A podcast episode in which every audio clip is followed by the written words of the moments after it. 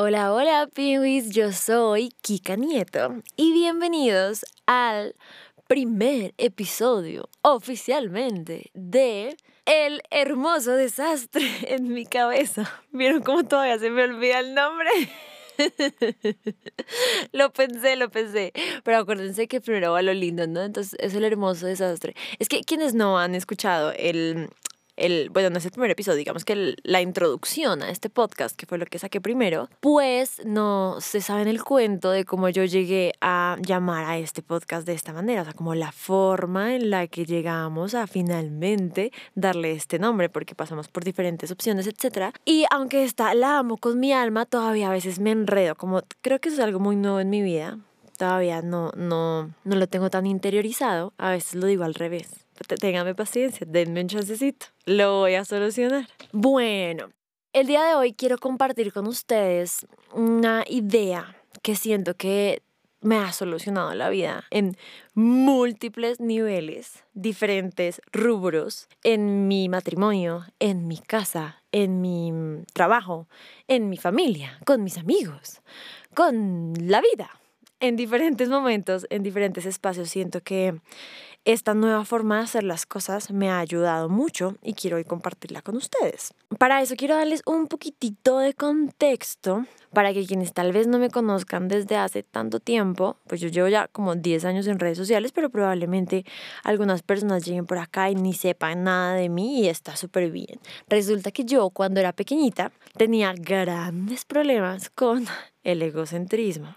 No, no es algo que me enorgullezca, por supuesto, pero sí lo cuento con orgullo porque salí de ahí. Resulta que cuando yo era chiquitita tenía como esta personalidad de líder, pero de mala líder. Iba por el mundo diciéndole a la gente lo que tenía que hacer, lo que tenía que decir, lo que no podía decir, cómo se podían vestir, bla, bla, bla, pero todo buscando siempre un beneficio personal, nunca poniéndome en los zapatos de los demás, por supuesto, estaba muy lejos de poder hacer eso, y siempre mandando, o sea, no haciéndolo como desde el respeto, ¿sabes? Que cuando un líder es un buen líder es porque la gente lo respeta, le cree, lo quiere.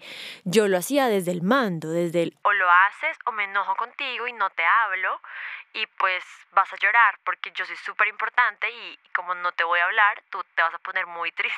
Todo mal conmigo, yo sé, yo también me escucho y me odio un poquito. Pero como les digo, ya no estoy ahí, ¿no? Denme chancecito. Resulta que desde chiquita tenía como esta forma de encarar la vida, a mis amigos principalmente, y cuando pequeña pues todo bien, porque todos chiquititos pues todos me copiaban, me hacían caso, lo que yo decía era ley, digamos que sí tenía como esta voz de líder, de liderazgo, entonces todo lo que Erika decía era ley y la gente lo hacía sin cuestionarlo, porque, oh, lo dijo Erika, tales. Pero naturalmente la gente empieza a crecer y me a mandar al chorizo. Y me lo merecía con absolutamente toda, o sea, no existía la más mínima posibilidad de que yo proyectara este comportamiento a lo largo de mi vida. Gracias a Dios me dio muy duro. Gracias a Dios viví esta etapa para hoy poder dar un testimonio, pero, pero gracias a Dios me dio muy duro el regaño, digamos que lo que vino después para que yo aprendiera y pues hoy en día esté parada en un lugar muy distinto, porque cuando empezó a pasar esto, que todos mis amigos se me revelaron. Chao, ya no te voy a hacer caso, ¿quién eres tú para venir a decirme qué hacer? Si yo no quiero, pues no quiero. Bueno, ¿no? Empieza esta señorita a quedarse sola como un champiñón. Y recuerdo épocas muy grises de mi vida, yo muy triste, haciéndome la que supuestamente estaba ocupada y que por eso no estaba con gente, entonces me ponían los, en, los, en los descansos a, a hacer tareas. Y yo, no, es que estoy súper ocupada porque soy una niña súper juiciosa. O cuando era hora de almorzar, yo cogía mi almuercito y me iba para el baño, me encerraba en un cubículo, subía los pies en la taza para que la gente no se diera cuenta que yo estaba ahí y mm, almorzaba en el baño todo el tiempo, los 45 minutos del descanso. Eh, se pueden imaginar todas las cosas que me inventaba yo para tratar de hacerle ver al mundo que yo no estaba sola, sino que era una decisión mía, ¿no? Todo mal conmigo. El contexto... Si escuchan un ronroneo, es que Vela, Vela haciendo vela, se está restregando en el micrófono. Ven, Vela, ronronea acá para que los pibes te escuchen. Escuchar? Mi amor, no seas tan consentida. El contexto era para mm, contarles el por qué en mí era bastante necesario que se generara lo que se generó hoy en día, que por supuesto en ese entonces no estaba ni cerca, y era la habilidad de mirar hacia adentro. Una persona egocéntrica jamás en la vida mira hacia adentro. O sea, tú, tú eres el centro del mundo, el sol del universo. Tú eres el sol y todos los planetas giran en torno a ti. ¿Tú para qué vas a mirar hacia adentro? Tú miras hacia afuera. Estás mirando y revisando que todos te estén haciendo caso, que todos te estén mirando a ti, que estén haciendo las cosas bien. Todo el tiempo miras hacia los demás, hacia qué están haciendo los demás, cómo piensan los demás. Y si alguien está pensando algo que no es, ¿qué hago yo para manipular ese pensamiento? Y que piense como yo quiero que piense. Es supremamente tóxico, pero ahí estaba yo y seguramente que si conoces a alguien egocentrista en tu vida, o tal vez si lo eres tú, no lo sé, pues entiendes o te identificas con esta forma de pensar, de necesitar ver todo el tiempo hacia afuera. ¿Dónde está el que está afuera? ¿Qué está haciendo el que está afuera? ¿Le está yendo bien o le está yendo mal? ¿Se está vistiendo lindo o no se está vistiendo lindo? ¿Está logrando el éxito o no? Todo el tiempo es hacia afuera, hacia afuera, hacia afuera. Pero mirar hacia adentro. O sea, ¿para qué? Yo estoy perfecta. Yo no necesito mirar nada. Acá todo está regio. Eh, grave, gravísimo error. Pues evidentemente, creo que si estás escuchando todo lo que te he contado, todo lo que estaba mal, estaba mal en mí, adentro de mí. Pero como yo nunca miraba para adentro, pues no podía nunca identificarlo. Y empezaron a pasar varias cositas en mi vida. Básicamente les voy a hablar de dos highlights, como dos momentos destacados en mi vida que marcaron, digamos que un antes y un después con relación a esto de mirar para adentro, que en palabras un poco más teóricas se llama introspección. Incluso yo le iba a poner algo así como introspección del título y Santi me dijo como, no, amor, eso suena muy aburrido, algo más tú. Y yo, bueno, listo, vamos a ponerle... El poder tan hijo chuchis de mirar para adentro. Estos dos highlights de los que te hablo se llaman, primero, terapia. Pues la señorita fue a terapia con una psicóloga. Sandrita, si estás escuchando esto, que no creo, pero te amo. De verdad arreglaste mi vida de muchas maneras que tal vez ni siquiera tú misma te alcances a imaginar. Y el segundo highlight son los debates. Vamos por pasos. Yo fui a terapia porque Mm, tenía un problema grande que se me desarrolló incluso a raíz de este episodio en el que les cuento que me quedé sola como un hongo, muy rechazada, y tenía que ver con mi incapacidad para hacer amigos. O sea, para conocer gente. Yo después de este episodio en el que fui muy rechazada, por supuesto, yo pasé por mi proceso, sané, aprendí, maduré, evolucioné. Luego le pedí perdón a todos mis amigos. Algunas amigas les mandé cartas disculpándome. Bueno, lloré lo que tenía que llorar. Mejor dicho, creo que lo cerré y lo cerré como debía, pero me quedó una semilla de miedo a la hora de decirle a alguien algo, de expresar mis puntos de vista, mis opiniones, mi personalidad yo era la niña que mm, si tú llegabas nuevo al salón, yo iba y te saludaba. Y hola, ¿cómo estás? Mucho gusto, yo soy Erika. Ay, mira qué bonita letra tienes. Yo tengo estos esferos, quieres que te los preste. Si quieres hacer tareas, te puedo invitar a mi casa o vamos a la tuya. Y te quería hacer como hacer sentir cómodo. Y era como la de la iniciativa y tales. Y luego, luego, como cuando pasé por este proceso, me di cuenta que muchas veces esto era súper incómodo para algunas personas y que yo no lo estaba haciendo desde el corazón noble y bonito, sino desde la manipulación. Dios mío, yo siento que ustedes se están dando cuenta que yo era terrible cuando chiquita, pero sí, pero ya no soy así, lo prometo. Yo no lo hacía como, ay, lo quiero hacer sentir bien, qué rico. O bueno, tal vez sí, pero también le ponía como esta dosis yuxtapuesta, o sea, como una, un pensamiento por encima de me voy a echar este mano, esta vieja al bolsillo, la voy a tratar súper bien para que sea mi amiga y se venga a mi combo y no al otro, ¿me hago entender? Dios mío, yo estoy dejando salir mi, mi más oscuro ser. Pero bueno, les estoy hablando que esto pasó hace más de 15 años, Entonces cuando yo paso por este proceso y termino y ya estoy bien con mis amigos y tales, me doy cuenta que esta forma de sobresalir era algo muy malo, porque yo lo asociaba, por supuesto, con mis pensamientos en ese, en ese entonces, o sea, como lo que me motivaba a mí a actuar de esa manera. Si yo era espontánea, expresiva, claro, yo era muy, yo me encantaba bailar, yo brincaba de un lado para el otro, yo era la primera en hacer las cosas, yo era, sí, como la que saltaba, la que hacía más ruido, ¿no? La, ¿cómo llamarlo? La espontánea, pero de una mala manera. Y todo eso habría estado bien y bonito si no hubiese como una intención de fondo diferente. O sea, si yo solamente quisiera bailar porque soy feliz bailando y ya, qué lindo. Pero yo quería bailar porque yo quería que me vieran y quería que me vieran porque quería que me hicieran caso. ¿Me va a entender? Como este, este pensamiento que estaba escondido detrás, que lo convertía todo en algo feo o malo. Entonces cuando yo ya sano y salgo de mi proceso, empiezo a relacionar el ser vista o el llamar la atención, el llegar a un lugar y que me vean, el hablar cuando estamos reunidos en una conversación, no sé, seis personas, en expresarme, en aparecer, en ser visible, lo empecé a relacionar con que estaba mal. Entonces a mí se me dañó por completo el chip de los sociables. Yo llegaba a un lugar y yo no quería que nadie me viera, yo no quería saludar a nadie, yo no quería tener una conversación con nadie. Cuando alguien se me acercaba a mí, sentía que las conversaciones eran realmente muy incómodas e innecesarias, como ¿Cómo estás? Ah, está haciendo frío, ¿qué tal el clima? caray, yo yo soy yo soy de ir a lo profundo de por qué estás triste hoy o qué te, qué te hizo feliz esta mañana o dónde te ves en cinco años. Yo soy de conversaciones jue madre, así sustanciosas. Y esto, estos inicios para mí eran realmente muy incómodos y estaban muy conectados con esta falta de habilidad para socializar porque me sentía completamente abrumada y sentía que estaba haciendo las cosas mal. Si, si quería acercarme de manera, aunque fuera genuina a alguien, decía, no, esa persona va a pensar que yo quiero llamar la atención. No, Si me quería vestir bonito, no. Van a pensar que quieres llamar la atención. si quería cantar. No, cállate.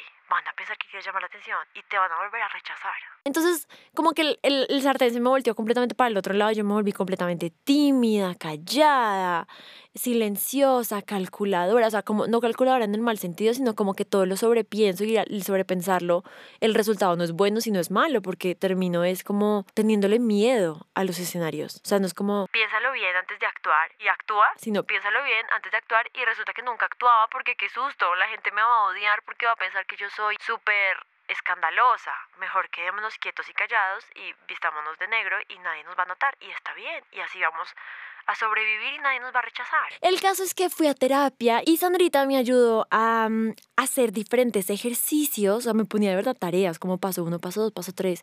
Me decía, Kix, ¿cuándo tienes tu próximo evento social? Y yo, tal día, listo. Entonces ese día vas a hacer primero esto, anota. Y yo tenía mi tareita, o sea, mi, mi cuaderno con mi tarea anotada.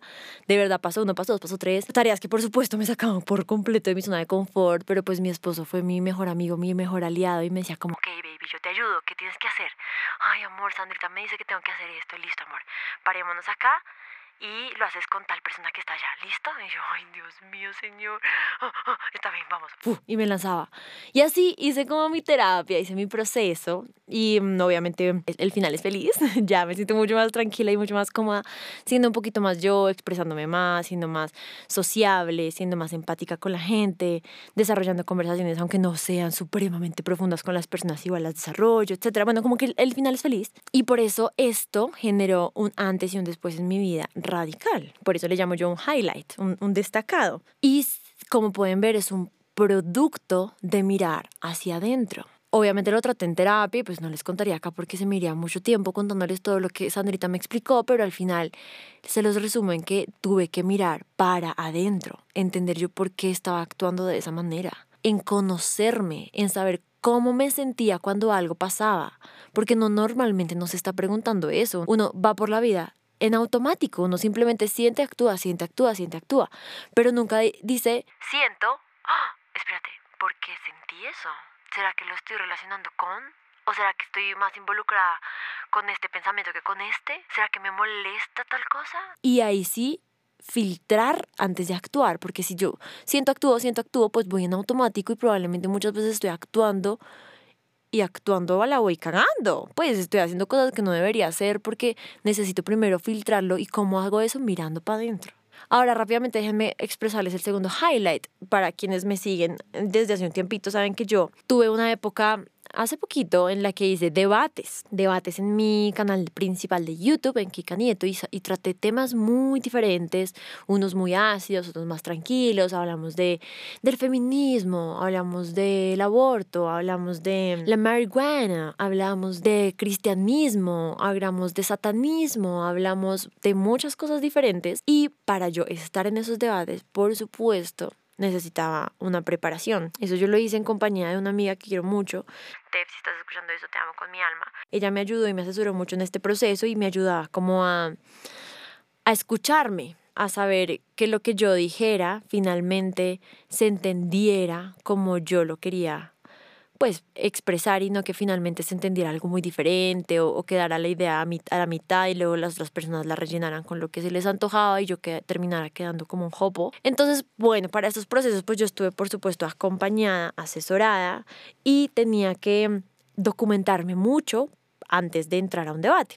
En la mayoría de los debates yo era parte del panel. Hubo uno que otro que en los que no, porque de pronto eran temas demasiado ajenos a mí, que yo no tenía por qué meterme en eso, y yo solamente los moderaba, pero en el 98% yo era parte del panel. Entonces, para poder opinar sobre un tema, por supuesto necesitaba informarme mucho. Digamos, hicimos uno sobre body positivity, yo pude participar, pues porque yo tengo una experiencia personal con el cuerpo y, y cirugías plásticas y compartir mi punto de vista, etcétera o para el tema de los cristianos versus satanistas, pues para quienes tal vez aún no, no sepan mucho de mí, yo soy bastante espiritual longa, creo que es muy importante ese tema en mi vida, etcétera, entonces me sentía muy cómoda participando en ese debate. Para el tema del feminismo también estuve ahí como preguntando también mucho, ¿no? Porque eran cosas que yo no entendía sobre el feminismo, digamos que mostrando una posición un poquito más de quiero entender, quiero entender, quiero entender, pero planteando la mía, etcétera. A lo que voy es que con cada uno de los debates yo debía hacer primero un research, o sea, un sentarme a leer, a ver películas, a ver documentales, a tener conversaciones con diferentes personas. Por ejemplo, para el debate del aborto, yo no tenía absolutamente nadie cerca a mí que hubiese abortado. Y eso es falso. Cuando yo empecé a contarle a mis amigos y a personas cercanas que yo iba a hacer un debate sobre el aborto, salieron tres personas a decirme, Kix, yo aborté. Y yo, ¡Wow! O sea, te tengo demasiado cerca y no sabía de esto.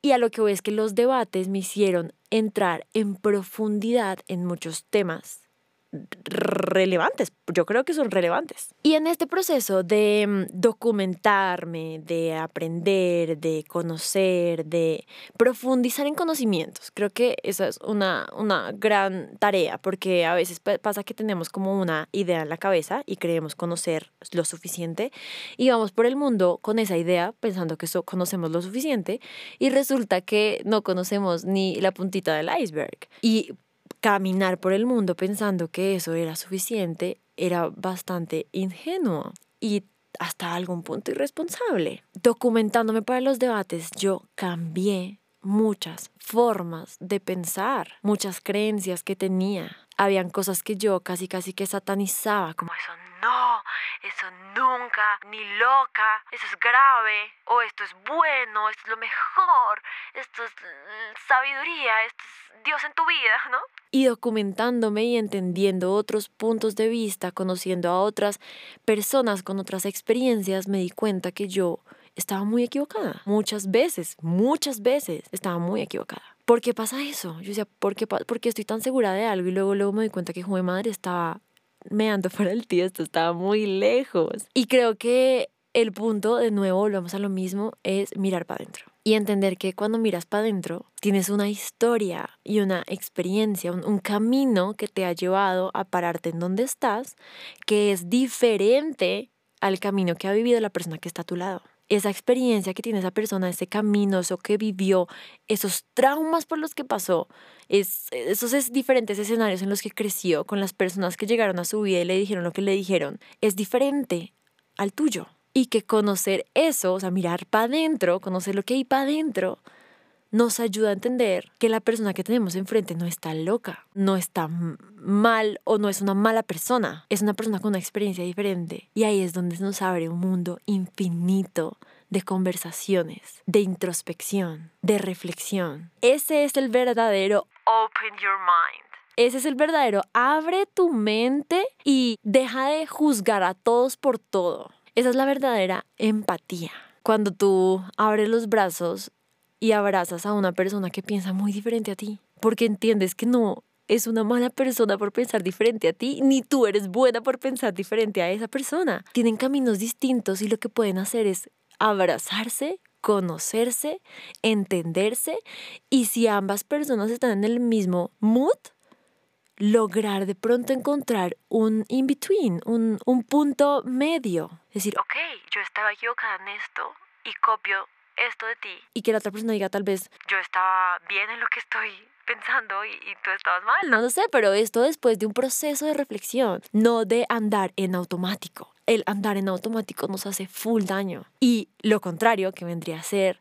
el andar cuestionándotelo y haciéndote introspección y mirando para adentro, te libera de maneras que no están escritas. O sea, es hermoso lo que pasa en el ser humano cuando decide mirar para adentro y entenderse. ¿Por qué reacciono yo de esta manera cuando alguien menciona tal palabra o tal frase? Porque me incomoda tanto que algo salga mal en el trabajo. Porque me perturba tanto que alguien llame la atención. Porque me fastidia la gente que fuma. Porque no soy capaz de dar nunca una segunda oportunidad. Porque pienso que todos los hombres son exactamente iguales. Porque creo que el amor nunca ha existido y nunca existirá. Porque pienso que yo no puedo confiar en nadie. Porque estoy constantemente estresada y de mal genio. Porque no quiero que nadie me hable. Porque me da tanto miedo estar sola. Porque odio el silencio.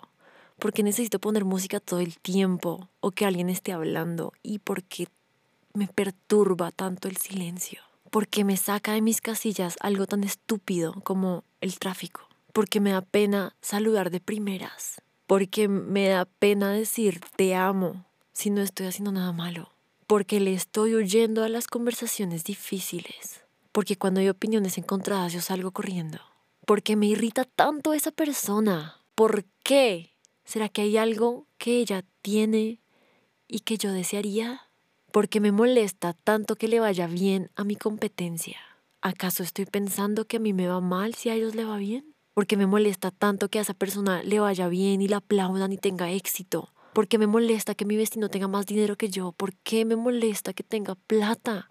Y creo que podría seguir todo el día mencionando preguntas que han pasado por mi cabeza y que seguramente algunas han pasado por la tuya.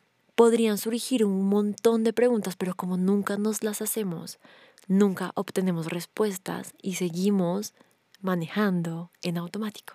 Y si seguimos en automático no hay forma de ascender al siguiente nivel, no hay forma de crecer personalmente. Esto de crecimiento personal, no hay forma de obtener un, un, un glow up, no hay forma de, de avanzar, de subir de nivel. Y siento que en la vida tenemos esta misión de avanzar con el propósito de cada vez tener más tranquilidad, estabilidad, gozo, paz. Entre más arriba estás es cuando más trasciendes y tenemos que estar constantemente buscando subir de niveles, no por tener más fama, más poder, más plata, más felicidad, más sexo, más, no, sino por tener más estabilidad. Para mí ese es el real ganar, el vivir la vida que tuve que vivir, el no me arrepiento de vivir lo que viví. El la vida es una y yo me la gocé hasta el final. Ese es el real ganar, el tener el tener estabilidad, el estar jodido porque no estás, no sé, sin trabajo, no tienes dinero o de pronto tienes una- alguna enfermedad y aún así lograr tener paz, fue pucha, esa vaina es difícil, pero cuando tú avanzas en la vida te acercas a eso. Y creo que mirar para adentro es un gran push, es como un cuadrito de estos que están en las pistas de Crash, que tienen como unos triangulitos negros y amarillos y que tú pasas por ese cuadrito y ¡puf! te catapulta y te hace avanzar como 10 veces más rápido. No sé si sepan de qué estoy hablando, pero a eso voy, como que mirar para adentro es un gran atajo. Es, es como algo que te impulsa a avanzar mucho más rápido que si solamente andas en automático. Y esa es una idea que tenía yo merodeando en mi cabeza desde ya hace unos años que empecé yo con esta llamémosle hábito de mirar para adentro constantemente y estoy amando mucho lo que está pasando conmigo y con mi cabeza recientemente gracias a eso y quería compartirlo contigo. Por supuesto y como siempre en cada uno de los episodios vamos a estar dejando como el emoji del cerebro en los comentarios que quieras dejarme en mi último post en Instagram para yo saber que quieres dejar un comentario con relación al podcast. El cerebro será nuestro, nuestro emoji de la march, el emoji de el hermoso desastre en mi cabeza. Cuéntame cómo lo estás viviendo, cuéntame si te está gustando, que por supuesto estaré bastante emocionada sabiendo cómo se recibe desde el otro lado. Los amo, pingüis, ustedes lo saben. Gracias por escucharme, por darme este tiempo en su día. Espero que lo estén disfrutando tanto como yo. De verdad que yo hablando se me agúan los ojos porque no puedo creer que esté como por fin dejando salir como cosas que tenía atascadas desde hace tanto tiempo y que quería dejar salir pero no había encontrado el espacio y es aquí. Es aquí, es ahora, es de estos episodios y tú estás ahí escuchándome y yo de verdad quiero darte las gracias por eso. Te amo con mi alma, te mando un beso, un abrazo, un golpe en el calabazo y nos vemos, nos escuchamos, perdón, nos escuchamos en el próximo episodio de El hermoso desastre en mi cabeza. Te mando un besito. Bye.